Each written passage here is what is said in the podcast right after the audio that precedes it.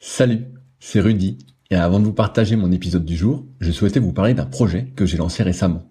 En effet, après presque un an d'existence du podcast, je me suis rendu compte de quelques manques entre guillemets concernant certains sujets qui pourraient aider à mieux performer. N'étant évidemment pas un expert dans la pratique du kayak, je suis toutefois depuis plus de 20 ans dans le milieu de la musculation, et c'est pourquoi je souhaite vous partager mes meilleurs conseils en rapport avec le kayak. C'est pourquoi j'ai réalisé une formation gratuite à destination des kayakistes et séistes motivés en quête de progrès. Dans cette formation gratuite, je vais vous partager des conseils techniques avec vidéo à l'appui sur certains exercices phares en musculation que vous pratiquez déjà. Je vais également vous partager des conseils alimentaires et notamment sur comment prendre de la masse utile, mais aussi sur comment éviter au maximum les blessures au dos et aux épaules si fréquentes pour beaucoup. Enfin, je vous partagerai ce qui est pour moi un trait de caractère indispensable à cultiver pour aller encore plus loin parce que votre réussite ne dépend que de vous. Si vous êtes intéressé par cette formation gratuite, cela se passe directement sur le site www.secretdukayak.org en renseignant votre email dans la petite pop-up présente sur la page d'accueil qui apparaît moins de 5 secondes après que vous soyez dessus. J'espère sincèrement que cela vous aidera. N'hésitez pas à me faire un retour après avoir suivi cette formation gratuite si vous aviez des idées, questions ou suggestions. Salut, c'est Rudy et je vous souhaite la bienvenue pour ce nouvel épisode des Secrets du kayak. Le but de ce podcast est de vous partager ma passion du kayak de course en ligne et de partir à la rencontre des champions. Qui sont-ils et que font-ils pour performer au plus haut niveau? Aujourd'hui, je vous partage ma conversation avec le légendaire Gilles Zoc, le Rambo des rivières. Champion du monde de descente en canoë en 1981, il fait partie de ceux qui ont démocratisé l'entraînement à haut volume. Il nous partage son parcours, mais aussi sa transition vers le métier d'entraîneur, sans oublier ses fameux raids. J'espère donc que vous passerez également un agréable moment. Je vous laisse donc maintenant découvrir Gilles et ses secrets. Salut Gilles, comment ça va aujourd'hui?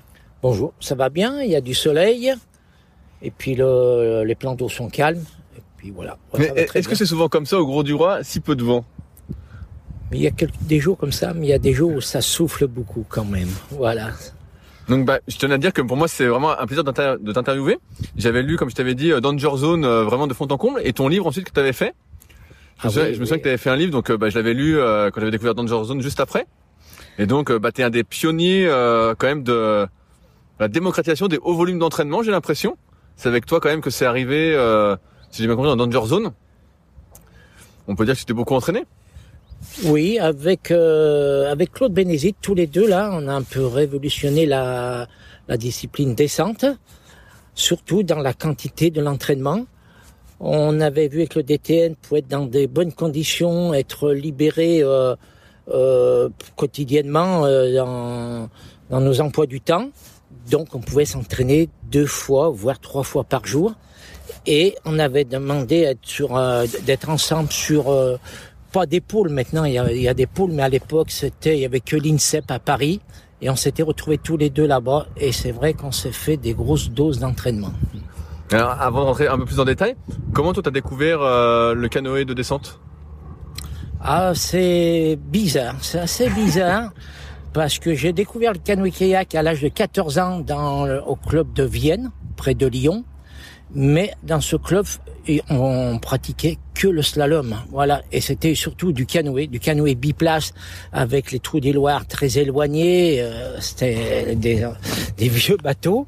Je faisais du slalom. J'ai fait du, du slalom jusqu'à euh, en junior et la première année senior. Et après, j'ai fait le bâtiment de Joinville. Et au cours du bâtiment de Joinville, mon équipier a plus ou moins arrêter le bateau, l'entraînement. Il voulait plus faire du haut niveau. Et l'entraîneur à l'époque, était Daniel Boucheret, a vu que j'avais des capacités. Il m'a prêté son séant de descente. Et c'est comme ça que j'ai basculé dans le séant de descente. Dans la discipline de descente et dans le canoë monoplace. Parce que sinon, euh, j'avais fait très peu de descente avant. Hein, voilà. C'est énorme. Donc tu, fais, tu faisais du slalom à hauteur de combien de fois par semaine? Le slalom? Ouais. Ah, c'était trois fois, c'était pas énorme, hein, voilà. Mais on était cadet junior champion de France, donc ça nous a permis de rentrer au bâtiment de Joinville. Moi, j'avais des ambitions et mon équipier un peu moins. Donc voilà. Et le, bâton de Joinville que j'ai fait, j'ai été réformé, mais on m'a invité quand même au bâton de Joinville en tant que civil. C'est encore particulier. Et je remercie Bernard, euh, Daniel Boucheret de m'avoir prêté ce, ce C1 descente. Et là, je me suis euh, dévoilé et j'ai fait euh, après toute la suite en C1 descente. Et comme on faisait beaucoup d'entraînement au bâton de Joinville, j'ai répété ça chez moi dans mon club, mais je travaillais aussi à ce moment-là et les conditions étaient difficiles. C'est pour ça que j'ai vu avec le DTN de l'époque d'être dans de meilleures conditions. Et après, j'ai encore fait une plus grosse quantité d'entraînement et ça, ça a réussi. Ça a réussi. Quand, tu faisais du, du slalom, est-ce que tu faisais euh, d'autres activités sportives en même temps ou pas du tout? Non, pas du tout. Que ça Et donc au bataillon de Javille, donc tu as découvert plein d'autres activités sportives à ce moment-là? Eh ben surtout la musculation et le, le footing, c'est ce qu'on faisait, musculation, footing. Et puis euh, le ski de fond, parce que l'entraîneur nous avait emmené une, euh, presque trois semaines au ski de fond euh, dans la, en Savoie, en Haute-Savoie du moins. Et là, j'ai découvert le ski de fond aussi. C'est que des sports d'endurance et à chaque fois, je me suis révélé dans ces sports-là. Tu avais comme des prédispositions alors pour l'endurance? Oui, pour l'endurance, ouais. ouais. Au niveau cardiaque, tous les efforts longs, ça me convenait très vite. Tu dis que tu as été réformé de l'armée? Ouais, ouais. Bah, j'ai... Comment ça que tu été réformé? Eh ben, bah, quand on fait le bâton de Joinville, tous les athlètes font les classes à Ourtin, là-bas près de Bordeaux, c'est dans la marine. Hein, on s'est retrouvés, il y avait un le boy, il y avait quatre ou cinq de la course en ligne, quatre ou cinq de la descente et quatre ou cinq du, du slalom. On se retrouvait là-bas pour faire les classes, hein, c'était l'armée. Et j'ai joué un peu euh, celui qui avait mal au bras, un, truc comme ça. Voilà, je voulais pas trop faire les, corvées. Et euh, donc ils m'ont envoyé faire des radios à Bordeaux, à l'hôpital de Bordeaux. Et ils ont révélé que j'avais une déformation dans le bras et ils m'ont réformé. Donc j'ai pleuré hein, parce que euh, je voulais faire le bâton de Joinville. Je savais qu'à l'époque on avait des grosses quantités d'entraînement et l'année d'après ça payait. Voilà et j'étais euh, j'ai euh, j'étais vraiment déçu quand on m'a annoncé que j'étais réformé. Donc après, ben, je suis rentré chez moi, euh, j'ai commencé à travailler. Et comme je faisais du, du C2 à l'époque, mon équipier est, est parti au Breton Joinville. Lui, il n'était pas réformé. Et l'entraîneur Daniel Boucheret s'est aperçu que mon équipier, tout seul, naviguait euh, très peu, il n'était pas bon, pas euh, bon pour être en équipe de France. Donc ils m'ont demandé si je voulais pas revenir en tant que civil. J'ai accepté tout de suite. Et on s'est entraîné un petit peu en C2, tous les deux, et puis après ça s'est dégradé. Et à mi, mi euh, peut-être au bout de 4-5 mois, j'ai basculé dans l'océan de descente et là j'ai donné. Tu disais que tu avais des ambitions par rapport à ton coéquipier, c'était quoi tes ambitions? Eh ben, être champion du monde, hein, voilà, dans la, dans la discipline. Euh, euh à l'époque, euh, je faisais pas la course en ligne, c'est un de mes regrets aussi, mais euh, c'était des tout slalom. À l'époque, les ambitions que j'avais, c'était être champion du monde en slalom. Mais bon, euh, d'avoir basculé et parti en séance descente, ça, ça a été très bien. quoi. C'était le, le meilleure chose. Hein, voilà. Je pense pas qu'en slalom, j'aurais pu faire des très bons résultats, les mêmes résultats que j'ai fait en séance descente. Tu dis que quand tu es rentré, tu travaillais en même temps que tu t'entraînais. Qu'est-ce que tu faisais comme travail? J'étais peintre dans le bâtiment. Voilà, c'était dur. Hein. Je faisais, ok, t'étais crevé des épaules alors tout le temps. ouais. Bah une fois j'ai attrapé une tendinite euh, à force de faire de la peinture au rouleau, j'ai attrapé une tendinite. Ça m'a perturbé un peu, mais je me suis mis au repos et ça a été. Mais on faisait beaucoup d'heures, hein. 8 heures à l'époque. Euh, on faisait bien 8 heures et des fois à 9 heures pour terminer des chantiers. Et après je m'entraînais le matin à, à 6 heures avant d'aller au travail. Entre midi et une heure, euh, une heure, euh, j'avais une heure et demie, donc c'était très vite l'entraînement sur le Rhône. Ma mère me faisait un sandwich, je repartais au travail. Le soir, c'était musculation ou bateau, hein, voilà. Mais c'est pour ça, j'ai dit au DTN, je veux bien continuer du, haut niveau, mais pas dans les mêmes conditions. Donc, il m'a mis dans des très bonnes conditions à l'INSEP. Là, on était euh, quelle année avant que tu euh, ailles à l'INSEP? Eh ben, 77. Ah, c'est quand tu, bah, quand tu fais deuxième au championnat du monde alors Ouais, à deux centièmes de seconde. voilà, voilà.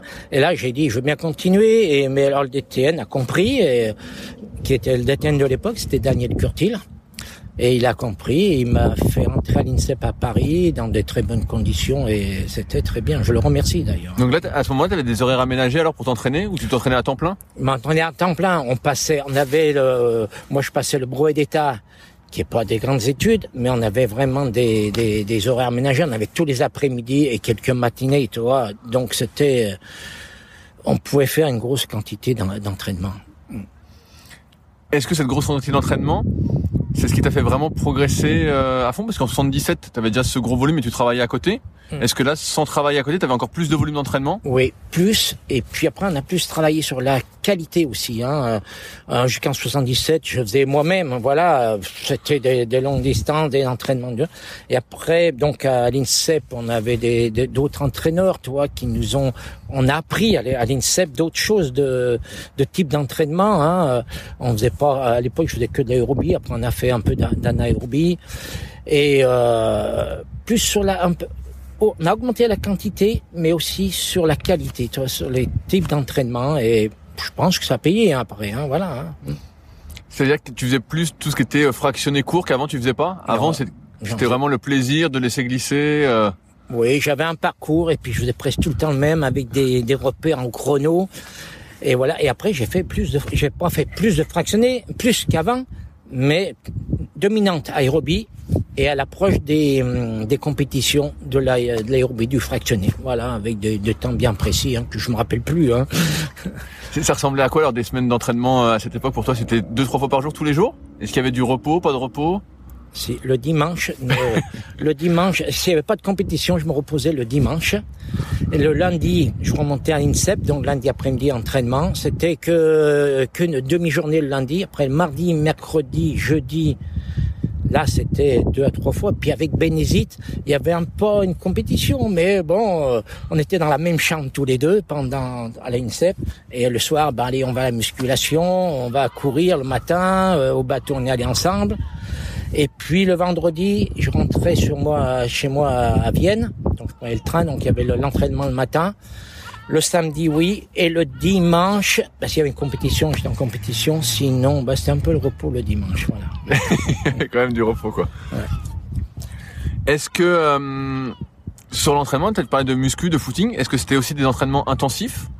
En footing et euh, en muscu Est-ce que en footing par exemple tu d'aller toujours le plus vite possible ou tu fais vraiment de l'aérobie cool En muscu tu essayais de soulever le plus lourd possible ou c'était plus euh, du foncier on va dire comme de l'aérobie mais euh, des séries longues en muscu? Non, on avait des séries, des longues en, en muscu. Et puis bon, bah des fois de temps en temps, on se faisait les, les maxi ou des couchés, aux tractions. euh, il y avait de temps en temps des, on faisait les maxi quoi, voilà. Hein. Et en footing, bon, généralement c'était au train. Et puis non, j'ai jamais eu la course vraiment en footing. Hein. C'est qu'après, plus tard, euh, quand je suis redescendu à Vienne, de temps en temps, je faisais un peu de, de la course un peu rapide, ouais. Ok donc c'était vraiment une, la, la base, le footing c'est la base pour vraiment les entraînements en canoë où tu te dépouillais quoi. Oui, ouais, ouais. et puis ski de fond. Après, avec Claude Bénézite, on- l'hiver, on, se on faisait des compétitions en ski de fond. Parce que après, j'étais en Auvergne et le, le week-end, le dimanche, on allait faire euh, les compétitions. Voilà, c'était. Ok donc t'as t'as fait tous les gros marathons aussi de ski de fond alors oui, euh, j'en ai fait des marathons, euh, surtout en Auvergne. Hein, voilà, j'en ai pas trop fait euh, dans les Alpes. Mais en Auvergne, on a fait les marathons ou les, les 15 ou les 30 kilomètres, euh, voilà. Mais c'était du classique hein, à l'époque, voilà. Et tu te débrouillais bien? T'étais fort aussi en ski? Eh oui, ouais, avec euh, bon, une fois j'ai terminé deuxième à un marathon, et puis dans les classiques, euh, le 15 ou le 30, euh, 4 5 en Auvergne, voilà, dans la région Auvergne. Puis j'étais classé. Non, non, on se débrouillait. À partir du moment qu'il y a une bonne base aérobie, ça vient vite. La technique en ski de fond, je, je l'avais pas trop, mais comme j'avais une bonne base aérobie, ça, je m'en tirais un petit peu. La technique est venue après de toute façon. Ouais, elle vient après. Hein. D'abord, quand tu as une bonne base, euh, ça vient assez vite après. Est-ce que tu avais fait justement, euh, bah maintenant c'est un peu plus populaire, mais tout ce qui est test d'effort pour voir comment ton cœur euh, battait, à combien tu montais, à combien tu descendais Oui, on faisait ça à Paris, hein, puisqu'on était à l'INSEP, et on y allait, euh, je dirais, tous les un mois et demi. C'était Ah ouais, c'était hyper fréquent. Oui, c'est assez. Il y avait un docteur qui est hum, Perret, je crois s'appelait. Euh, oh, je me rappelle plus bien du nom. Bon, voilà. Et on y allait euh, bah, tous les deux, tout le temps avec Bénézite. On allait tout le temps à faire passer ces tests à de la VO2 direct. Tu te souviens combien t'avais de VO2 Ah, c'était, pour, je topais entre 70 et 90. Et, entre 70 et 80, hein, des fois. Ok. ouais. Ah donc t'avais une sacrée caisse alors. Et oui, ouais, ouais, j'avais, c'est pour ça que j'étais prédisposé pour des sports d'endurance. Quoi. Voilà, voilà. Non, non, j'avais. Euh, D'ailleurs, il y en a un, j'ai gardé. Il était à 80 et quelques, tu vois. Je l'ai gardé euh, dans mes dans mes archives. Voilà. c'est énorme. Oui, oui, je trouve que c'est énorme. Voilà, c'est énorme. 80, c'est énorme. Je l'ai gardé. voilà, voilà. Le, le Toubib m'a dit, c'était comme les, les skieurs de ski de fond. Ah, bien sûr. Est-ce que je sais pas si tu te souviens, mais est-ce qu'à cette époque, quand tu as eu autour de 80 de, de VO2 max, tu faisais un entraînement particulier? Tu avais changé quelque chose? Non, pas du tout. Hein. Je faisais ça. Hein. Voilà, non, non, non, non. Et c'était monté. Euh... Monté à 80, mais après, nous on faisait avec les bras, hein, voilà, sur un, un, vélo, voilà, il avait adapté ça, le, le médecin, ouais. ouais. Ah, c'est énorme. Ah oui, oui, c'est d'ailleurs, je, je l'ai gardé en mémoire. En, pas en mémoire, je l'ai gardé dans mes archives euh, parce que il est super il y a un moment, tu accomplis ton ambition de devenir champion du monde? Malgré tout, tu continues encore après la compétition. Alors, euh, je vais d'abord revenir sur ce premier titre. Le individuel, c'était en 80. Ouais, ouais, là, j'avais tout préparé pour être euh, pour être champion du monde. J'avais fait deux fois deuxième, hein, 77 et, et 79. Et euh, 81, je voulais à tout prix gagner. Il y avait mon adversaire que je voulais, euh, un autre Français que je voulais battre à tout prix. Donc j'ai fait des, une forme de bateau spécifique pour cette rivière-là. Je, c'était une rivière où il n'y avait pas beaucoup de fond, donc je, je me suis asséché le plus possible. C'est dur euh, psychologiquement de ne pas manger euh, ce qu'on veut. Voilà, j'étais assez pour être le, le moins de poids, poids possible. D'avoir perdu à deux centièmes mon premier chemin du monde, ça m'a fait prendre en conscience. Il y a le poids pour pas grand chose, hein, le poids du bateau, mais après ils ont mis un poids minimum, mais le poids de la personne, euh, tout ça, euh, et donc j'ai le moins de poids possible euh, à transporter, et, et voilà, j'avais suivi un, un régime dur, voilà, ça me ça me travaillait psychologiquement ce régime-là, et puis après, bon, ben, je l'ai gagné facile, voilà. T'avais perdu combien de kilos, tu te souviens? Ah ouais, 4 ou 5 kilos. Voilà, c'est pas beaucoup. Voilà, mais... mais quand on est sportif, moi j'étais à 76, après j'ai descendu à 71, voilà, le jour de la course à 71. Et t'avais encore de la force, tu sentais que ça allait bah, encore? oui, ouais, c'était la, la, la limite, hein, voilà, voilà, voilà.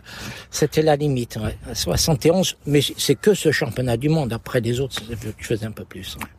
Quand, quand, quand tu gagnes, donc en 81, pour toi c'est la consécration? C'est l'aboutissement?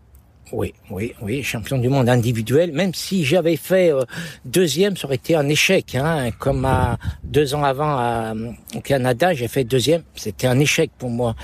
Autant le premier à deux centièmes, j'ai été un peu déçu, mais j'étais content quand même. C'était ma première médaille euh, en championnat du monde. J'étais quand même content. Alors que j'étais plus déçu sur les autres quand j'ai sur l'autre quand j'ai fait deuxième. Après 81 que j'ai gagné, euh, mais mais j'aurais fait deuxième là, j'aurais été euh, pour détruit parce que j'avais tout mis en place pour pour gagner quoi voilà hein. c'est quoi tout mettre en place à, part le régime drastique que tu as suivi en eh ben, la forme du bateau déjà mais je, je voulais j'avais vu avec le constructeur avec qui j'avais fait ça je lui avais dit de pas le vendre aux étrangers donc les étrangers avaient déjà pas la forme c'est un bateau très rapide très instable j'ai plus tous les noms en tête. Moi, j'ai les têtes dans, en tête dans le bouquin d'Anger Zone. L'As, des trucs comme. Oui, ça c'est après. après. C'était le Mustang. Le Mustang. Et euh, un bateau très instable. Mais euh, mais voilà, j'ai voulu prendre faire ce bateau rapide. Voilà, pas aux étrangers. Mais c'est un peu une erreur parce que euh, parce que mon principal adversaire était français. Donc j'avais autorisé de le vendre aux Français. C'était Luc Verger qui était fort aussi. Hein. C'était la guerre un peu entre nous deux, mais la guerre vraiment la guerre. Hein, ah. ouais, On se faisait pas de cadeaux. Hein, voilà. Donc il y avait le bateau, le l'entraînement aussi. Bien comme je je terminais aussi après l'INSEP, donc il y avait bien un peu la la préparation de l'entraînement, un peu plus euh, de qualité dans l'entraînement. Et puis ce régime, ben, pas, pas avoir, avoir le minimum euh, voilà. Est-ce que tu sens euh, que quand tu es plus léger, tu vas plus vite sur l'eau? Tu sentais que ça jouait justement pour que tu ailles plus vite? Tu sais, c'est un débat souvent, bah, je pose aux, athlètes. Je leur dis, est-ce que si tu perds 2-3 kilos, est-ce que tu vas plus vite ou pas? Moi, j'ai l'impression d'aller plus vite quand c'est long. Mais euh, toi, c'est quoi ton retour là-dessus? Non, je pense que c'était plus psychologique. Voilà, je peux pas te dire réellement si euh, ça allait bien plus vite, mais psychologiquement, je me dis, euh, ça sera moins au fond. J'avais fait un bateau avec un petit peu du plat pour pas qu'il pas trop de pression avec le fond. Là, vraiment, je sais pas si en perdant 3 euh, kilos, on va bien plus vite. bah, je sais pas non plus. Non, là, je peux pas. Euh, c'est peut-être euh, en faisant des tests avec des, des, médecins, des trucs comme ça. Il faut aller plus point, pour aller, faut aller plus loin, quoi. Voilà. C'est pas la sensation. Des fois, tu peux être bien un jour bien, puis le lendemain moins bien. Voilà. Bah, je me souviens justement dans, le bouquin, c'est pour ça que j'ai pas tous les, les, bateaux en tête, ça fait un moment que, que je l'ai lu, mais je me souviens que les formes de bateaux, changeait euh, assez régulièrement. Tu avais plein de bateaux différents en fonction de la rivière, tout ça. Oui, ouais. C'était aussi une époque où on fabriquait ces bateaux par soi-même. Toi, tu non, non, non, non, oui. non. Euh, Toi, non. Au début, oui. Mes premiers bateaux, avant d'être en équipe de France, oui, je les ai construits moi. Voilà, voilà. Mais à partir du moment où je, je suis entré en équipe de France, j'ai euh, d'abord le premier chemin du monde, j'ai pris le bateau que les Français prenaient. Voilà, euh, je pas trop cherché. Et après d'avoir perdu à deux centièmes, j'ai dit, mais on peut améliorer un peu sur les formes de bateaux. Donc j'ai acheté un bateau allemand que j'ai fait modifier. Après, j'avais un constructeur qui était Gilles à l'époque. Et j'allais le voir après chaque reconnaissance euh, de un an avant, on faisait un petit stage sur la rivière où allait se dérouler les championnats du monde.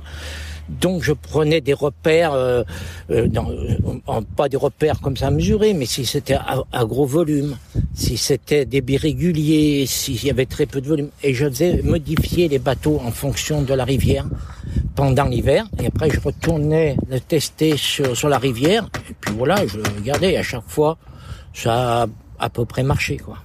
Puisqu'après, non seulement ça, bon, les Français le prenaient, mais les étrangers le rachetaient ce bateau, cette forme-là, ça veut dire que ça marchait. Quoi. Tu deviens champion du monde et malgré tout, tu continues les compétitions et euh, à devenir encore champion du monde. Qu'est-ce qui fait que tu continues? Bah, le plaisir quand même, hein, là. Parce que c'était la, la, concrétisation de ton ambition? Ouais, mais bon, je trouvais tellement de plaisir dans la compétition, et puis j'avais de la réussite, ben, j'ai continué.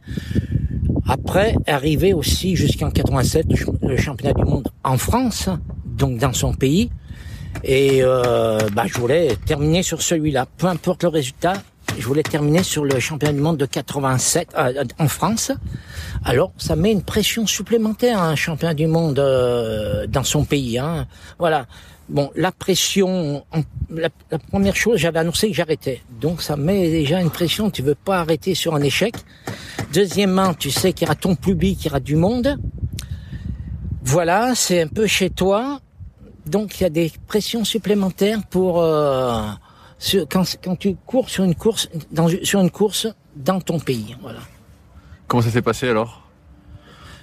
C'était un peu euh, un peu difficile. C'est une rivière à gros volume, on peut pas faire. C'était où exactement? Bourg-Saint-Maurice. Ah, maurice ah oui. là, sur l'Isère. Là, ça bouge à fond. Là. Ça bouge à fond. Et quand c'est des rivières comme ça à gros volume, donc j'avais fait un bateau un peu spécial pour cette rivière-là. Et euh, sur des rivières à gros volume comme ça, on peut pas creuser d'équerre. Comme moi physiquement, j'étais euh, au-dessus du, du, lot. C'est pas pour me vanter, mais j'étais au-dessus du lot. Je savais que si la fin il y avait un peu de plat, tout ça, je pouvais rattraper mon retard. Sur du, mais sur de la rivière technique comme à, sur l'Isère, à Bourg-Saint-Maurice, je pouvais pas creuser un gros équerre. Et quand je suis parti, j'avais mis, il y avait des chronos intermédiaires, j'avais un peu de retard, donc j'ai réaccéléré ma, cadence. Et bon, c'est passé, mais euh, il n'y avait pas beaucoup d'écart. Normalement, le deuxième, ça aurait été un Yougoslave à l'époque, il aurait été à 2-3 secondes. D'habitude, je suis plus devant que ça, donc c'était un peu limite. Ça s'est bien passé, mais ça a été limite. Ah, ça, ça s'est bien passé. Tu parlais de, tu changeais, tu travaillais sur la forme de bateau en fonction des rivières où il y avait les compétitions. Est-ce que on travaille aussi sur euh, la taille et la forme euh, de la pale? On peut faire ça, mais je l'ai pas trop fait. Il y avait euh, des pales à, cette époque-là. C'était pas encore le carbone n'était pas encore arrivé. Ça, juste à la fin de ma carrière, il y avait les pagaies carbone qui sont arrivés, mais je suis toujours resté sur des pagaies bois qui était faite par Guy Mercier, qui avait une forme qui me convenait.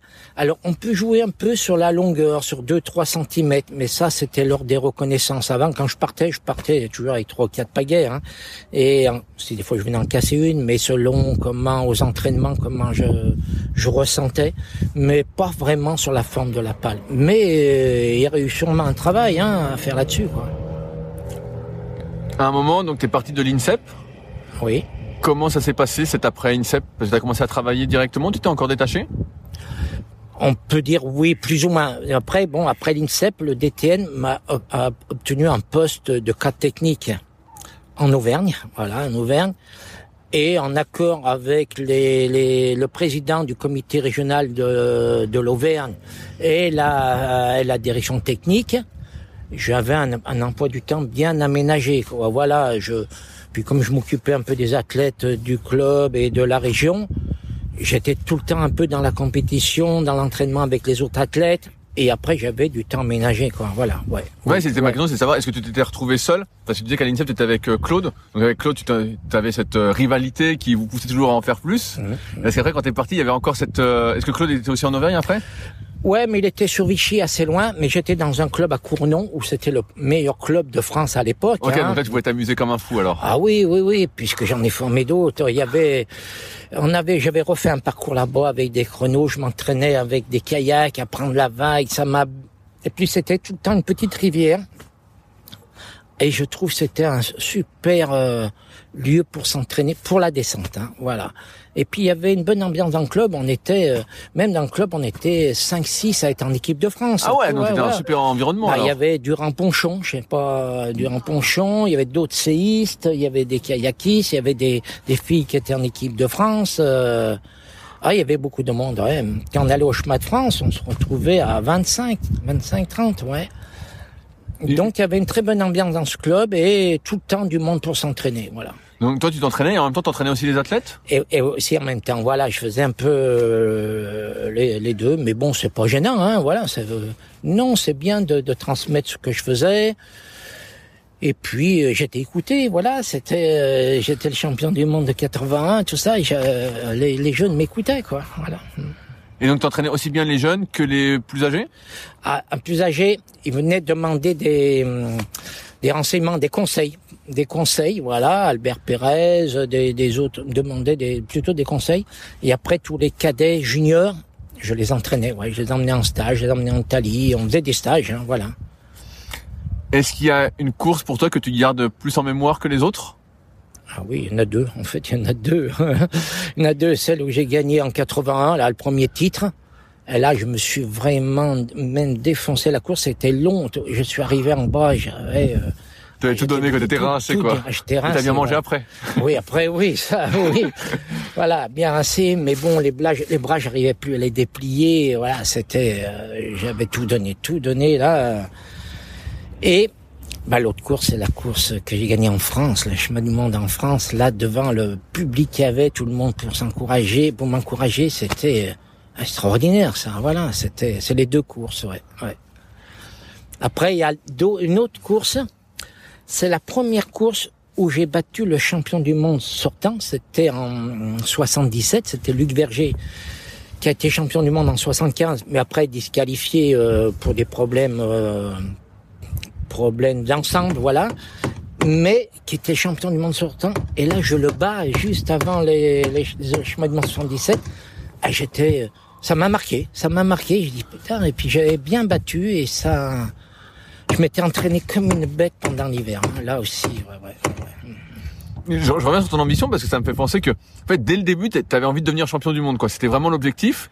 Alors qu'au début, tu savais pas trop on est, tu commences à mais même en slalom, en slalom, t'étais vraiment fort ou? Non, j'étais pas fort. C'était. Et tu avais quand même de devenir champion du monde. Ouais, ouais. D'ailleurs, ouais, ouais, ouais. Et euh, avec du recul, mais, mais je me suis dit, mais pourquoi j'ai dit ça en slalom? Je j'avais cette ambition-là en pensant que mon équipier, on allait s'entraîner avec mon équipier en plus, mais c'était même, euh, on ne serait jamais arrivé. On n'y serait jamais arrivé. Et voilà, c'est c'est quand je me suis entraîné en séance descente et en, en s'entraîner avec Luc Verger et d'autres que je me suis aperçu que je les tenais. Voilà, j'avais pas bien la technique, mais physiquement je les tenais et j'ai préparé ça. Et voilà, c'était euh, mon ambition. Hein. après, le, sinon, je serais pas retourné au bâton de Joinville. Si euh, voilà, je serais pas monté à l'INSEP pour euh, si j'avais pas ces ambitions-là. Est-ce qu'à l'INSEP, tu as côtoyé aussi des sportifs d'autres sports? Et si oui, est-ce qu'ils t'ont apporté euh, des ouvertures sur des choses auxquelles tu pensais peut-être pas? Est-ce qu'il y en a qui t'ont marqué? Alors oui, oui. C'est pas nos sports, c'est dans le même sport. J'ai côtoyé la, les athlètes de la course en ligne qui eux étaient au niveau de la quantité, de la qualité d'entraînement un niveau au-dessus de, de l'eau vive, de la descente et du slalom. Voilà, d'avoir ben, côtoyé Alain Lebas et il y avait euh, euh, Francis Servieux, tous les anciens de la course en ligne qui faisaient les Jeux Olympiques. Hein. Nous, on faisait les chemins du monde, ils faisaient les Jeux Olympiques. Euh, lui, euh, Alain Lebas, c'était à l'époque de 80, voilà. Hein. Et de s'entraîner avec eux, là, ils m'ont apporté, euh, même avec eux, au bâton de Joinville, la, la régularité dans l'entraînement, la quantité.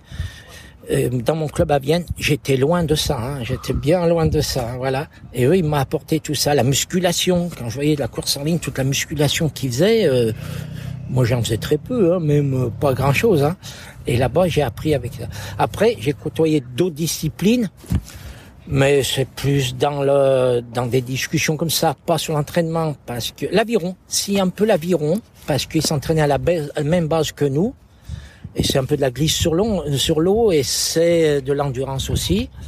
Après, bon, il y avait euh, Rouget à l'époque, des judokas euh, en musculation. Il m'impressionnait quand je les voyais lever toutes les barres qu'ils faisaient, quoi. Mais, et voilà, sans, sans plus. Voilà. Par contre, dans le, au réfectoire ou bien euh, à la, à la cafétéria, on discutait avec eux. C'était très sympa de discuter entre sportifs nos histoires et eux ils me racontaient leurs histoires des Jeux Olympiques. Ça, ça donne envie. Hein, ça, c'est, ça a plus apporté dans ce sens-là de, de voir ce qu'ils faisaient et ça donne envie de, de, de faire. Hein, voilà. Qu'est-ce qui fait que tu prends ta retraite après les championnats du monde en France? Pourquoi tu continues pas vu que tu gagnes encore?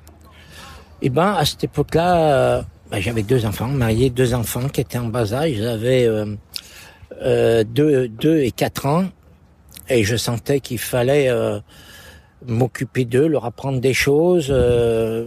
Ma femme voulait une maison construire, alors que ça n'était pas question avant. Ma priorité, c'était les championnats du monde. Après, bon, c'était tout le temps au mois de juin, juillet. Après, c'est les vacances et hop, ça repartait pour une saison. Là, il n'y avait pas de place pour euh, pour un projet de construction ou quoi que ce soit. Et puis bon, les enfants grandissant, euh, je sentais qu'ils avaient besoin de de moi. Voilà, voilà pourquoi j'ai arrêté j'ai arrêté, mais après, je suis reparti dans d'autres. Ben voilà, ce que j'allais dire. J'étais devenu entraîneur national. oui, je suis devenu entraîneur national. Et c'est là que je me suis aperçu, entraîneur national, cas technique. On était encore beaucoup en déplacement. Je l'ai pas fait longtemps. Tu as fait deux, deux ans de ce que j'ai compris. Ans, oui, deux ans. Et c'était bien, ça me plaisait. Mais je retombais euh, dans le même système, beaucoup de déplacements, des stages avec l'équipe de France. Euh, donc j'ai arrêté tout de suite là. Mmh. Est-ce que tu as continué de naviguer en, euh, après ta retraite sportive? Ouais, j'ai navigué un peu en, en C1 avec euh, avec des, des, autres du club de, de, Vienne là, et puis avec mes enfants qui ont fait aussi mes deux enfants après ils ont fait du canoë, hein, du canoë de descente aussi. euh, voilà, ils ont fait slalom et descente et ils étaient meilleurs en, en descente aussi, hein, puisqu'ils ont tous les deux été champions de France. Et puis un a été même champion du monde par équipe en junior, voilà. Ah ouais Mais après, ils ont arrêté à 18 ans. Voilà. Qu'est-ce que tu fais alors après euh, avoir été entraîneur national? Eh ben, j'ai eu un petit coup de déprime là. Hein. Voilà. Ouais, mais tu devais habitué à t'entraîner, à t'entraîner, ouais, dans le truc. Euh, c'est pas que l'entraînement qui m'a manqué, c'est pas ça, c'est euh, les objectifs. Hein, quand on a, je me demande, c'était un objectif, telle date, il fallait bien réussir là. J'en avais plus, j'avais, on tombe un peu dans l'anonymat, quoi. C'est pas complètement, mais bon, on est, c'est plus pareil. Donc voilà, j'ai même voulu arrêter le, le, travail de cas technique. Je suis parti dans une formation de transport qui marchait bien, mais après quand même le canoë m'a manqué, le plein air, le canoë m'a manqué, donc je suis vite revenu cas technique.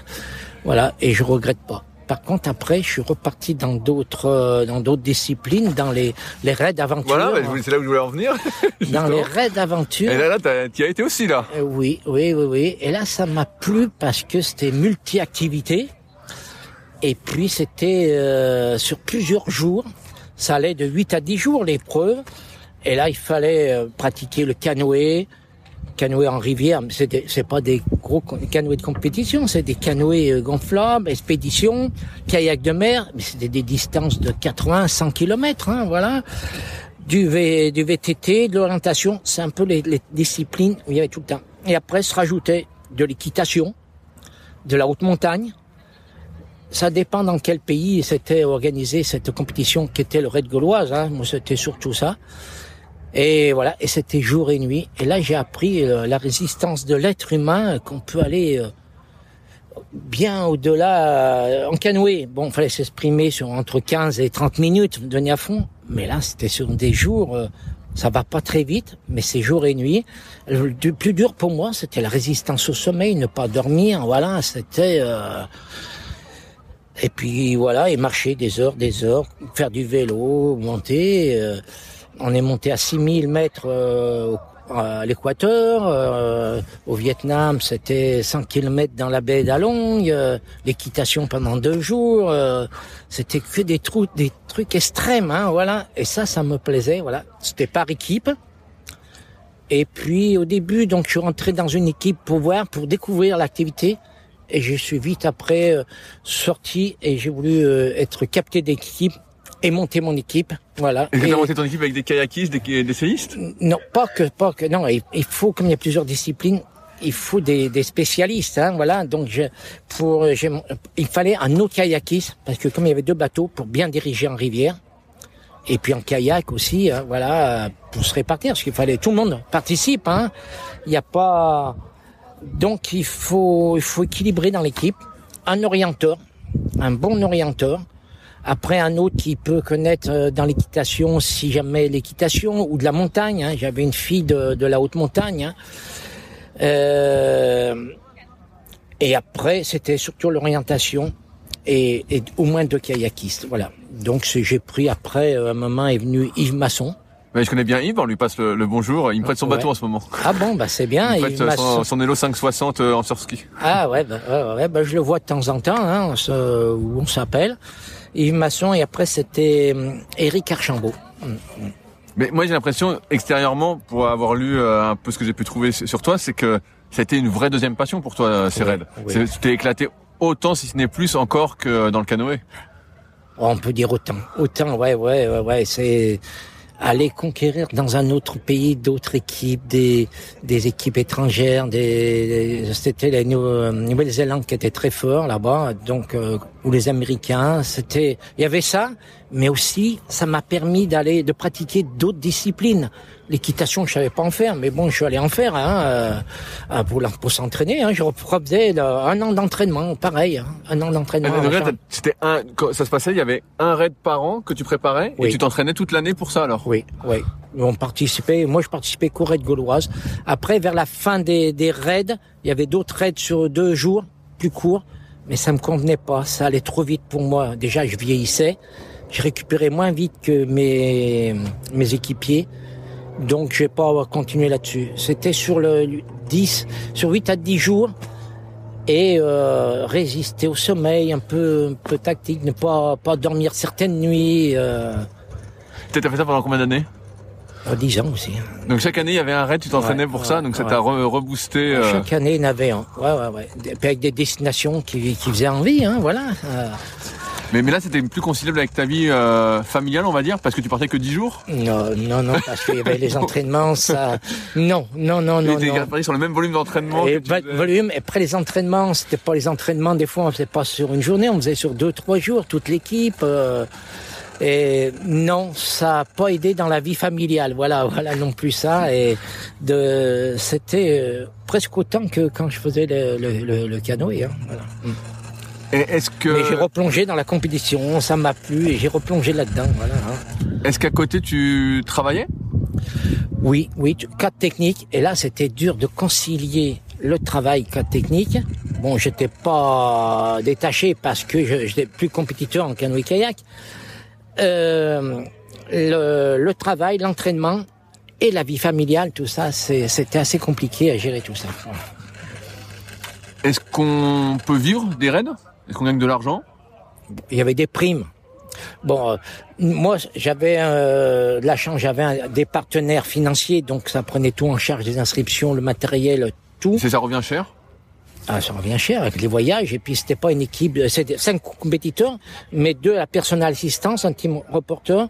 C'est huit personnes avec des voyages. Euh, c'était en bon, une fois en Nouvelle-Calédonie, Vietnam. C'est pas des billets d'avion euh, pas chers. Hein, donc euh, le financement pour ça, l'inscription était assez chère et tout le matériel, hein, le vélo, les tout le matériel pour les rennes, c'est plusieurs disciplines. Hein. Donc ça revient assez cher, mais je trouvais le financement pour tout ça. Comment tu le trouvais? Parce qu'aujourd'hui, tu as pas mal d'athlètes aussi qui ont du mal à trouver des sponsors ou euh, des partenaires. Comment tu faisais? Eh ben, mine de rien, mon titre de champion, plusieurs titres de champion du monde, ça aide un peu, ça ouvre quelques portes, voilà. Et puis j'avais un très bon copain qui avait une entreprise, c'est surtout lui qui m'a aidé, voilà. Et euh, en relation avec lui, avec d'autres, je trouvais du, du financement ou des ou du matériel, voilà, en voyant les les les entreprises qui fabriquent du matériel pour pour des raids raids d'aventure, bon le des les sacs à dos, les trucs comme ça, j'avais des du matériel, voilà. Et après donc la prime qui était assez importante par rapport à, à cette époque-là, on se la partageait entre nous et puis euh, ça aidait, moi ça m'aidait dans la vie familiale pour, euh, pour la maison. Qu'est-ce qui fait que tu arrêtes euh, les raids? Ben, il y a l'âge quand même. Hein. Oui, mais après, tu aurais pu dire je vais juste pour participer, ou tu avais vraiment toujours ce truc de, de gagner en toi? Voilà, voilà, c'est toujours... Euh. Et puis le, le raid gaulois s'est arrêté, c'est parti dans d'autres raids plus courts, ça me convenait moins. Donc voilà, j'ai arrêté là-dessus. Et puis je sentais que ça devenait... Euh, quel âge tu avais à ce moment-là quand tu as arrêté le, les raids Presque 50 ans. Hein. C'était vers les années de un peu avant 2000, voilà. voilà. Est-ce que tu as trouvé autre chose pour te motiver après les raids? Non, mais là, sur le sport, j'en avais euh, ma dose. Ah, t'as eu ta dose? J'ai eu ma dose euh, sur les deux disciplines. Hein. Et puis après, non, je me suis surtout consacré au, à mon travail. Puis après, il y a eu arrivé la, la retraite, puis sur ma vie maintenant, on va sur un bateau. Je suis sur un bateau ici à Aigues-Mortes et c'est super bien. Je navigue de temps en temps. Je navigue aussi avec euh, des pirogues ici, là. Tu viens un peu de pirogue aussi? Oui, j'ai deux pirogues ici, donc de temps en temps, je navigue un peu. C'est quoi la... Une... Comment une sensation différente entre la pirogue et le canoë? Comment tu te sens la, différence la, la, différence, c'est surtout dans la position. Dans la pirogue, on est plus assis. Dans le canoë descente, on est à genoux si bien que maintenant je pourrais plus me mettre à genoux. Voilà, c'est la position à genoux est difficile à tenir euh, assez longtemps, quoi. Et là, la position assise est très confortable. Et euh, par contre, au niveau geste, c'est de la paillée simple. Voilà, j'aime bien la paillée simple et ça me ça me va bien. Bon, je pourrais pas aller au rythme que j'avais quand j'étais compétiteur en descente, mais là, ça me ça me va bien la pirogue. C'était quoi ton rôle au jour le jour quand tu es devenu CTR, entre guillemets, à temps plein? Est-ce que tu organisais des stages bah, Déjà, je suis avec euh, Romain, que tu connais bien, euh, Romain Planche. Ah oui. Quand, quand il était gamin, il m'a dit que tu t'organisais des stages. C'était quoi ton rôle en tant que CTR Tu organisais des stages? Tu développais les clubs? Bah, bah surtout, alors on était plusieurs cas techniques et comme j'étais issu de la compétition, j'ai toujours resté sur la partie compétition.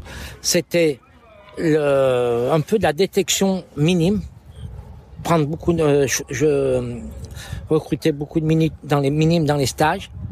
Et là, je regardais, je, il y avait des, ils font des cours, j'aurais des résultats. Et après, quand ils étaient cadets juniors, il fallait que je les forme pour qu'ils rentrent en équipe de France fin junior. Voilà. Si j'en avais trois, quatre qui rentraient en équipe de France chaque année, j'étais content. On a beaucoup de pertes.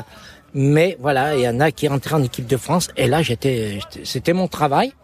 Et après, sur les compétitions, j'avais la région Auvergne-Rhône-Alpes et il y avait souvent des grandes compétitions à, sur l'Isère, à Bourg-Saint-Maurice.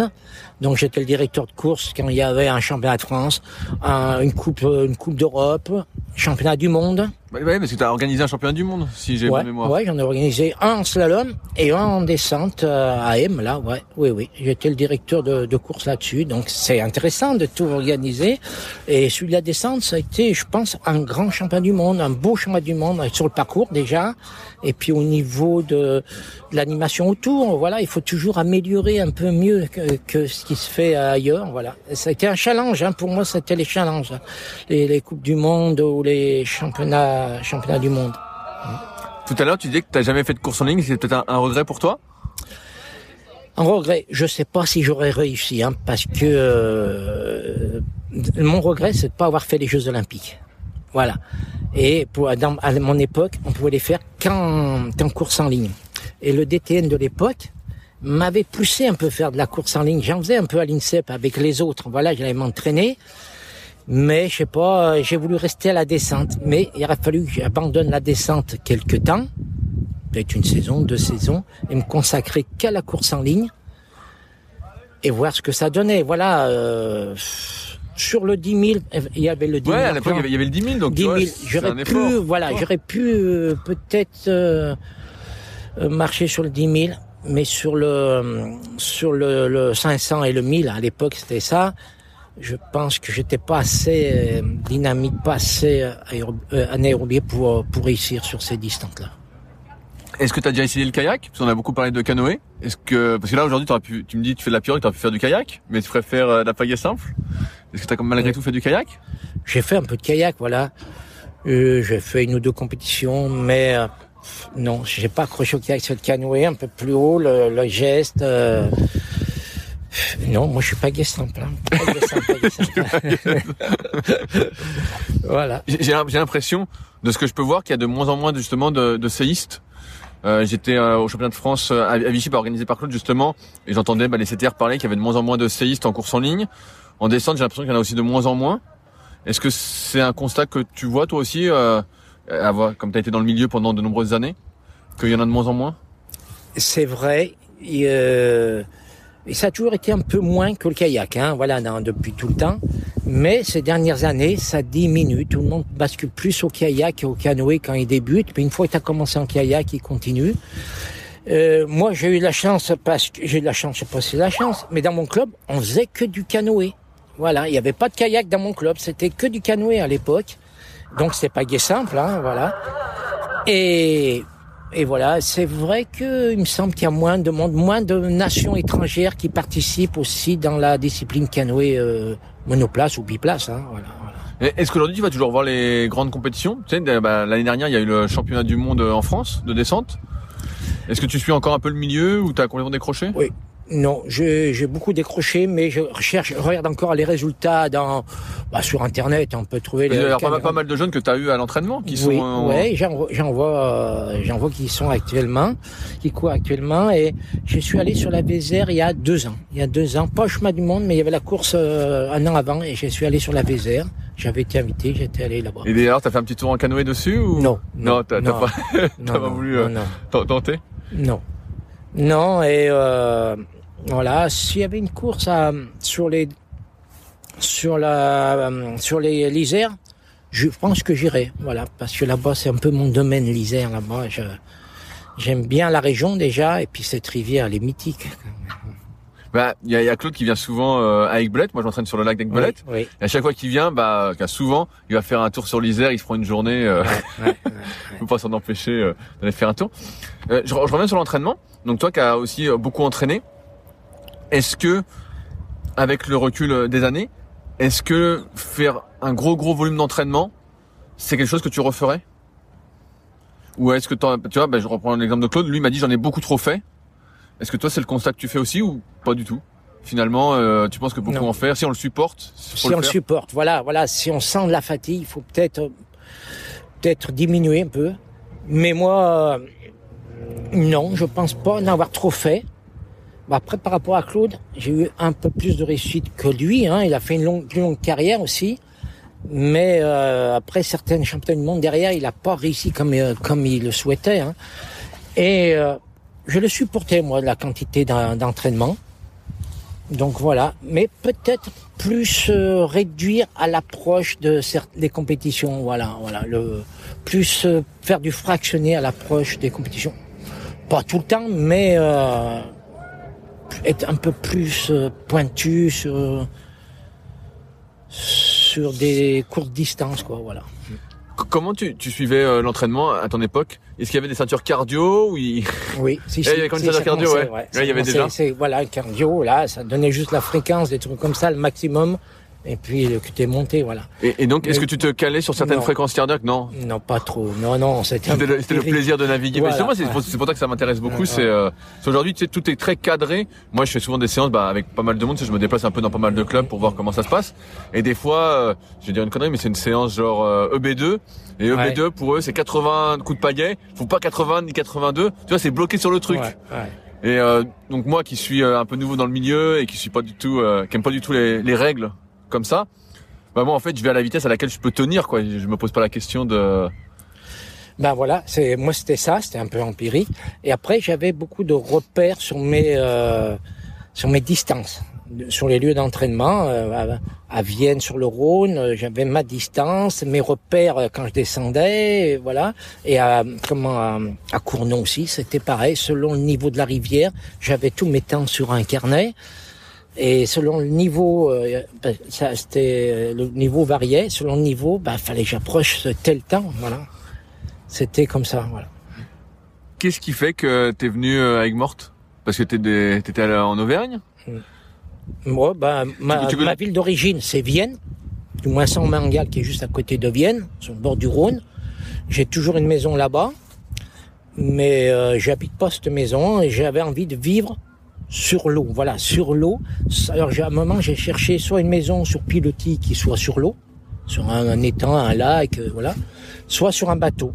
Et bon, ça c'est parti, sur un bateau. euh, J'aime bien le, le sud aussi, il fait meilleur, il y a du Bah, il soleil. est super bon, gros du Roi, hein, Voilà, c'est sûr qu'il fait jamais froid. hein. Et euh, donc voilà, j'avais vu une forme de bateau qui me plaît aussi. Les, les formes de bateaux sont, sont importantes, mais qui se font pas en France, qui se font en, en- aux Pays-Bas. Donc je suis allé aux Pays-Bas chercher un bateau et que je l'ai ramené ici. Et puis maintenant, bah, toutes les années, je vais naviguer. Bien souvent, c'est euh, le canal du 7 Oui, le ok. canal du Midi. Et de temps en temps, je vais dans la baie, euh, dans la baie d'Aigues-Mortes, là, voilà, ouais, en mer. Mais je ne fais pas des grandes traversées en, à la voile ou un truc comme ça. Ouais, pour ceux qui rendent pas compte, ton bateau, il est assez, il est assez énorme. Hein. C'est un gros bateau. Ouais, il fait euh, 20 mètres. Ouais, ouais, parce que moi, je sais pas, bah, tu sais, bah, quand on fait la boucle ici au Gros du Roi, on, passes devant. on passe devant à chaque fois. C'est vrai, ça me fait plaisir de voir tous les kayakistes. Presque tous les jours, je vois des, des groupes de kayakistes qui passent juste devant ba- mon Bien bateau sûr. et qui disent bonjour. Et puis voilà. hein. Est-ce qu'il y a des choses que tu ferais différemment dans ta carrière si c'était à refaire? Oui, il y en a une chose, on en a déjà parlé, de tenter à faire la, la course en ligne, d'a- d'avoir plus approfondi la, la, course, la course en ligne, plus euh, pratiquer, tenter, tenter, je sais pas, mais quitte à, à sacrifier un championnat du monde de descente, mais au, au moins tenter deux, trois ans la course en ligne. Il y a bien des, des descendeurs qu'on qu'on Bien sûr, ça. mais il y, en a- y en pas mal. Bah, au début des années 2000, t'en as eu pas mal comme euh, Arnaud Ibois. Voilà, voilà, qui ont, Je pense Et surtout ben, lui. oui, il y a- lui, mais il y en a eu d'autres Ouais, aussi. ouais, il y, en a- a- hein, pas mal. J'ai plus tout le monde en tête, ouais. mais il y en a- eu pas mal. Hein. Et voilà, voilà, c'est un, un, un de mes regrets. Voilà, bon, c'est tout. Hein, voilà, je vois pas d'autre chose. Hein. Mais non, mais t'as plutôt bien réussi. De toute façon, euh, Non, mais même au niveau professionnel, euh, le métier, euh, sauf à un moment, j'ai voulu changer, euh, partir en transport, mais ça a été, euh, ça aurait été une erreur pour moi. Hein, voilà, je suis resté dans le canoë kayak, qui est ma passion, qui est euh, avec des athlètes, la jeunesse. Mais bon, c'était, euh, je pouvais pas, c'était super bien pour moi. Voilà, c'est super bien. Le canoë m'a beaucoup apporté, hein, aussi bien dans le plaisir, la compétition, au niveau professionnel. Ça, on apprend beaucoup de choses avec canoë, la vie en groupe, beaucoup de choses, voilà. j'ai vu sur Wikipédia que t'avais un surnom. Est-ce qu'il est vrai ce surnom, le Rambo des solides? Ouais, c'est un journaliste qui est le Rambo, pas des solides, le Rambo des rivières. Ok, parce que j'avais vu des, des solides sur le Wikipédia. Ah bon, bah, ils, ont, mal- ils ont mal mis. mis. C'est le Rambo des rivières. C'est en, Auver- en Auvergne, un, un journaliste m'a appelé comme ça, et puis c'est c'est un peu resté comme ça, voilà. Le, euh, bon, pas vraiment longtemps, mais c'est un moment on m'appelait le Rambo. Et puis non, le surnom qui me met le plus c'est Zucky quoi. Voilà. Ça c'est plus les amis. Voilà. L'année dernière, quand je t'avais appelé, euh, je sais pas si j'ai bonne mémoire, mais euh, tu m'avais dit que tu préparais un raid ou tu organisais des raids. Ou... Ah oui, j'organise des raids. Ah un voilà. peu, Alors. un peu, alors avec des anciens du, du raid gauloise de l'époque où je participais des, au raid gauloise, des adversaires aussi, hein, pas de mon équipe, de d'autres de adversaires. On a dit pourquoi pas l'organiser en France. Et on organise la même chose que le, ces multi-activités, hein, de la montagne, du vélo, de la, du kayak, du canoë, ça dépend les lieux, mais on le fait en France. C'est pour ça qu'il s'appelle Raid in France. Et on a, ça fait bien plus de dix ans qu'on fait ça. Le dernier qu'on a fait, c'était, euh, oh non, c'était cet été, euh, en partant de Bourg-Saint-Maurice. Et aller arriver à Aix-les-Bains, donc en passant par les montagnes, ils ont fait l'Isère. Il y avait beaucoup d'eau, euh, ça a été un peu limite. Et, et moi, je m'occupe de toute la partie nautique sur ce, sur cette organisation-là. Et là, on va en préparer un dans la, vers, vers le Puy de Dôme, euh, euh, vers Saint-Jean là-bas. Le Puy en volait par là-bas, ouais. Et de temps en temps, il a le titre de championnat, championnat du monde, ce, ce raid. Parce que c'est un circuit mondial. Il y a une compétition dans chaque pays. Et certaines années, on l'a, on, on a le titre de champion, championnat du monde. Donc ça, c'est bien. Hein. Le dernier championnat du monde qu'on a organisé, c'était à l'île de la Réunion. Donc, ce qui était bien, c'est d'aller faire les reconnaissances, redescendre les rivières, trouver les parcours. Ça, c'est intéressant. Ça me plaît bien. En, en fait, tu vis toujours avec une date phare dans l'année, si j'ai bien compris. Oui, ouais, ouais, c'est ça. Ouais, ouais, il y a toujours. Euh, euh, avant, c'était les compétitions. Maintenant, c'est l'organisation d'un raid. Il faut pas louper cette cette semaine-là. J'a- J'arrive euh, au bout de mes questions, euh, Gilles. Est-ce que toi, il y a des sujets que tu souhaitais aborder qu'on n'a pas abordés? Non, on a bien tout abordé là. Euh. Non, non, non, pas du tout. Hein. Donc, si j'ai bien compris, il faut une date dans l'année et tout donner, quoi. Oui, oui, oui, oui. Et si- s'il y a des gens qui veulent te contacter, est-ce que tu es sur les réseaux sociaux ou? Oh, je suis sur Facebook, mais on me, je suis pas trop. Je vais pas, j'alimente pas euh, mon Facebook. Mais si on t'écrit, tu, tu Ouais, vois bien sûr, bien sûr. Si on m'écrit, hein, euh, on peut, je réponds. Hein, même il y en a qui m'ont écrit, des, des, des fois même des parents qui m'ont, qui m'ont appelé. C'est l'anniversaire de mon fils. euh, tu l'as eu quand il était jeune. euh, ça serait bien si tu pouvais lui faire un petit mot, des trucs comme ça. Bien sûr, bah, comme tu disais au début, pour moi, tu es une légende euh, du milieu Mhm. et je pouvais pas faire ce podcast sans t'avoir. quoi. C'est pour ça que j'ai forcé à chaque fois que je venais euh, pour t'avoir. Pour moi, c'est c'est l'héritage. Euh, tu as quand même démocratisé pour moi, comme tu disais avec Claude, vraiment l'entraînement qui avant était très archaïque, comme tu disais, deux trois fois par semaine et encore trois fois, ça me paraissait. Je suis pas sûr que tout le monde faisait trois fois. Oui, oui, c'était, euh, c'était pas toutes les semaines non plus, voilà, c'était. Et, euh, et c'est vrai qu'avec Claude, euh, on a vraiment révolutionné la quantité. Ben, et sûr. ça, certains étaient euh, un peu jaloux parce qu'ils disent, bah, parce qu'ils sont disponibles, ça. Mais bon, il faut se rendre disponible. Hein. Maintenant, si on, euh, maintenant, si les athlètes veulent réussir, il faut soit presque libéré à temps complet hein, pour euh, pour réussir en compétition de haut niveau. Hein. Bien Il sûr. faut s'entraîner euh, deux à trois fois par jour, euh, pas que du bateau, mais de la musculation, une séance bateau, musculation, footing, euh, varié, les déplacements. Euh, il faut être libéré, quoi. hein. C'est pour ça que les entraîneurs cherchent des, des solutions. Hein. Voilà. Est-ce que ça t'arrivait de couper le bateau quand tu faisais du ski de fond, par exemple Est-ce que tu faisais une semaine sans bateau? Oui, oui, ce qui est Ah, ça- ça voilà, t'arrivait L'hiver, l'hiver. Ah, ça Voilà, t'arrivait. L'hiver. Pas. ah, D'ailleurs, les compétitions, une, les saisons de ski de fond peut aller assez loin, jusqu'à mars, avril. Ça dé- à la- à- même avril, il y a encore des compétitions de ski. de fond. Mais donc, nous, euh, moi, 15 mars, euh, c'est pour ça que j'allais jamais au chemin de France ou, loin, parce que je rebasculais dans le le- l'entraînement de canoë euh, tous les jours. Et donc tu coupais combien de temps alors euh, le bateau? Bah, des fois, ça pouvait être 15 jours. Hein, voilà. Ah 15 jours, ça va. Ouais, ah, 15 c'est une petite coupure. Ouais, après je revenais au canoë si j'en ai. J'ai jamais fait plus de 15 jours de ski de fond, des stages de, de plus de 15 jours de ski de fond.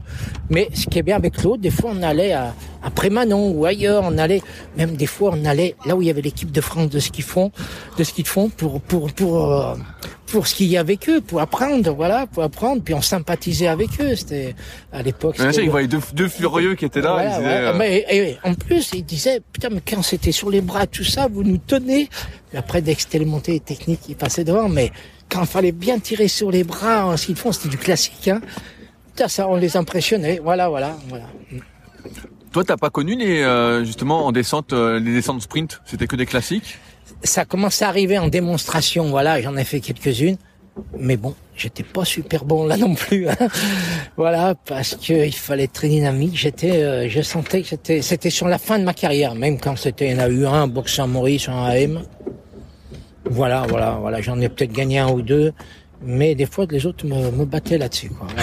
Ouais, donc mieux aller le, le classique. Voilà, voilà. C'est après ça a basculé. Euh, euh, moi à l'époque, c'était un championnat du monde tous les deux ans, une seule course, deux courses individuelles et y, par il y avait- équipe. il y avait des coupes du monde quand même chaque année? Oui, il y avait, ça a été des coupes d'Europe. Voilà, Ok. coupe d'Europe, c'était trois courses, mais c'était uniquement en Europe. Et maintenant, euh, à la descente, il y a beaucoup plus de courses. Ah ouais, maintenant c'est. Et puis, euh, tu peux courir en C1 ou en C2, dans les deux, dans les deux catégories. Tu peux faire le sprint et le, le classique. Donc ça fait des courses. Hein. Après, faut gérer peut-être. J'ai pas euh, connu ça, mais un, un compétiteur qui fait toutes ces courses-là pendant euh, euh, 4-5 jours, il faut gérer les courses là aussi. Hein. Ah ouais, c'est sûr que c'est sûr que maintenant. bah, ça- maintenant c'est champion du monde chaque année, si j'ai bien compris. Oui, oui. Donc euh, ouais, ouais, là, euh, bah, t'aurais peut-être eu 18 titres alors. Ouais, ouais, je, Je cours sais pas, pas, ouais. je cours pas après le nom, voilà, mais- ouais, ouais, mais bon, ouais, ouais, ouais. Après, euh, avec du recul, quand même, celui que j'ai perdu avec deux centièmes, là, je sais pas comment c'était chronométré à l'époque. Il te reste en travers. Oh, il reste en travers, j'ai fait une grosse erreur, j'ai même fait un esquimotage, hein, je me Ah ouais trouvais pendant la course. Mais comme c'était mon premier, j'ai j'ai très mal géré ce, ce championnat du monde, ouais. C'est comme ça. Hein. Mais ça m'a appris beaucoup de choses. Hein, par Mais la ça, t'a donné la niaque pour la suite. Mais pas que ça, d'apprendre sur le poids, qu'on peut travailler plein de choses sur le, sur les sports avec du matériel. On peut travailler euh, des choses. Euh, ça peut- sur la forme du bateau, sur la forme de la pagaie, sur le, euh, sur sa tenue aussi, sur, euh, sur le, sur le poids de la personne hein, aussi, puisqu'après j'ai j'ai fait des régimes pour être euh, sec, sur l'entraînement, sur plein de choses. euh, faut travailler. quoi. Il n'y a pas que l'entraînement, le pagayer, pagayer. Il y a plein de paramètres à côté qu'il faut Mais bien sûr, travailler. bah, avec le podcast, bah, tu, tu verras sur le site Secret Kayak. Moi, j'essaye d'ouvrir à pas mal de choses. Là, tu vois, j'ai publié par exemple un podcast sur la respiration avec Mhm. un, un gars qui a ouvert une école de respiration ou des choses, euh, par exemple sur euh, ah, ton téléphone. Mais voilà, j'essaye d'ouvrir sur pas mal de choses comme les préférences motrices ou il y a pas mal de sujets, euh, la neuroposture, tout ça, parce qu'il y a plein de petits trucs à côté où tu peux encore grappiller un petit peu une fois qu'on peut dire que tu t'es donné, euh, donné sur l'eau, quoi. Oui, après même, euh, je sais pas, euh, les équipes de France au niveau euh, médical, comment ils sont suivis avec les médecins pour, pour améliorer la, performance. J'ai décroché de là-dessus. Après sur l'alimentation, après on peut travailler là-dessus. L'hiver aussi, l'hiver en France il fait un peu froid, comment gérer ça pour s'entraîner un peu mieux? Est-ce qu'il faut aller euh, dans l'hémisphère sud où il fait beau? Mais là, il faut des moyens, il faut, les conditions de vie. Moi, là, à la fin, comme j'étais marié, j'avais- des enfants, j'essayais de concevoir ça. Euh, ma famille venait sur certaines compétitions aussi. Hein, je demandais à ce qu'ils viennent pour équilibrer tout ça. Bah, c'est un super mot de la fin, Gilles. Encore merci euh, pour ton temps. Ça va être l'heure d'aller m'entraîner. J'espère que j'aurai le, le spirit euh, que tu as eu pour battre euh, mes camarades euh, d'entraînement. Allez, va vite t'entraîner. Et on se voit peut-être samedi alors. Tu vas peut-être à la compète? Ouais, je vais passer samedi. Ouais, ouais, ouais, je vais passer faire un tour. Bon bah c'est cool. Course 2000. Il y a du monde là en ce moment. Hein. Ouais ouais bah là il y a quatre pôles euh, en ce moment. Bah tu vois ils sont en train d'embarquer. Donc euh, il y a pas mal de monde. Euh, Il y a le club de Saint-Jean-de-Laune. Donc t'as toujours les jeunes du Gros du Roi qui se dépouillent. Bah tu vois bien Ouais, ils ouais, dépouillent. ouais, ouais. Puis là je suis avec quelques copains. On est venus en plus euh, pour s'amuser euh, comme des fous quoi. Voilà. Ok. Bah, merci encore à toi. Allez, Gilles. continue tes interviews et puis je vais aller voir ça. Ça marche merci. Allez. Alors, Si vous êtes encore là, c'est que l'épisode vous a plu. Dans ce cas, je vous invite grandement à m'aider à faire grandir ce podcast en mettant une note de 5 étoiles et un commentaire d'encouragement sur l'application de podcast où vous l'écoutez et plus particulièrement sur l'application podcast d'Apple. Cela m'aidera d'autant plus à accueillir les meilleurs kayakistes français grâce à la crédibilité que vous me donnerez. Enfin, vous pouvez retrouver la retranscription écrite de cet échange sur www.secretdukayak.org. En attendant, laissez glisser et à la semaine prochaine.